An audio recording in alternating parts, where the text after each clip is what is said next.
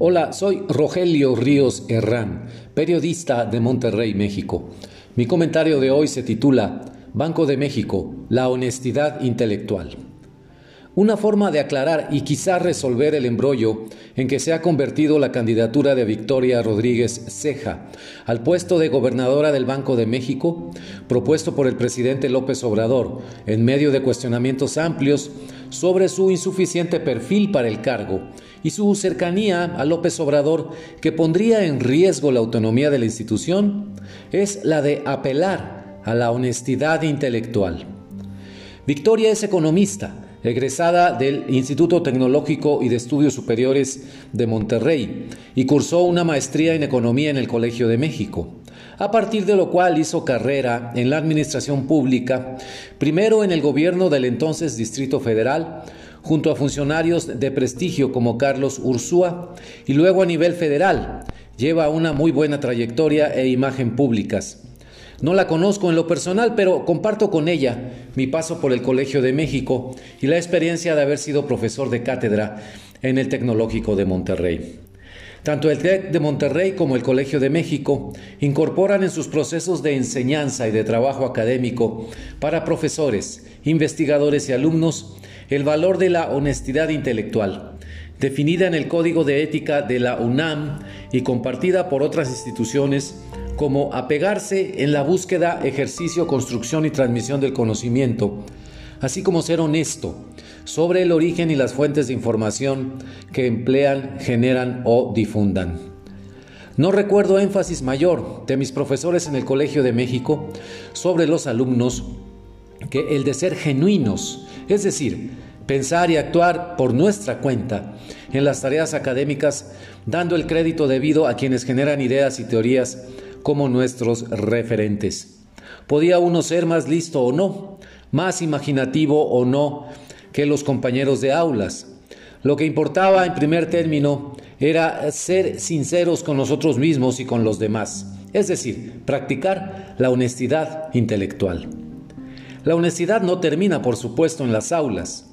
Proyectada al ámbito de gobierno, se espera que la ética no sucumba al manejo político, al intenso ritmo de la política, los líderes, los partidos políticos y las decisiones que se toman, casi siempre sobre la marcha y a la carrera.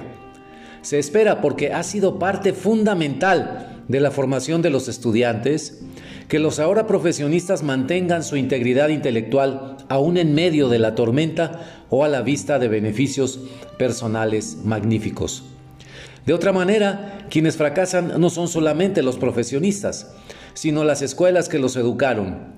No mantener la honestidad intelectual daña el prestigio de las personas y de las instituciones que los educaron.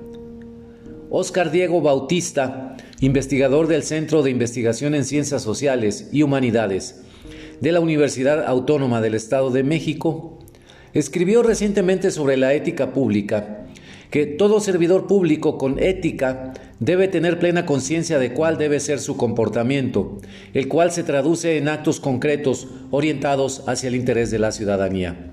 Agrega Bautista que cuando esto no es así, significa que su comportamiento opera en sentido contrario. En lugar de servir a la comunidad política, se sirve de ésta para fines personales o de grupo. Concluye el investigador diciendo que si los actos se ajustan al conocimiento ético, es posible contar con servidores públicos responsables, verídicos, honestos, confiables, eficientes. Dichos comportamientos, a su vez, pueden verse reflejados en la operación de las instituciones cuando se alcanzan las metas y objetivos planteados. Hasta aquí la cita de Bautista. Usted puede encontrar ese texto en el libro Futuros México hacia 2050 coordinado por Olavarrieta, Gándara y Matar, publicado por Editorial Debate este mismo año 2021. Bien, trato de ponerme en los zapatos de Victoria y veo su dilema. ¿Cómo declinar la postulación a uno de los cargos cumbre, gobernadora del Banco de México, de un economista dedicado al servicio público en México? ¿Cómo decirle no al presidente de la República? Sobre todo, ¿cómo reconciliar toda su formación académica, honestidad intelectual y ética de servicio, con el involucramiento en una maniobra política del presidente, el intento de control del Banco de México. ¿Debe aceptar la postulación a toda costa con tal de apoyar un proyecto político y de paso avanzar en su vida profesional? ¿Está preparada intelectual y moralmente para presidir el Banco de México? Es fácil perderse en esas cavilaciones, pero un camino seguro es recordar lo que nos ha forjado como profesionistas egresados de instituciones de alto prestigio, la honestidad intelectual.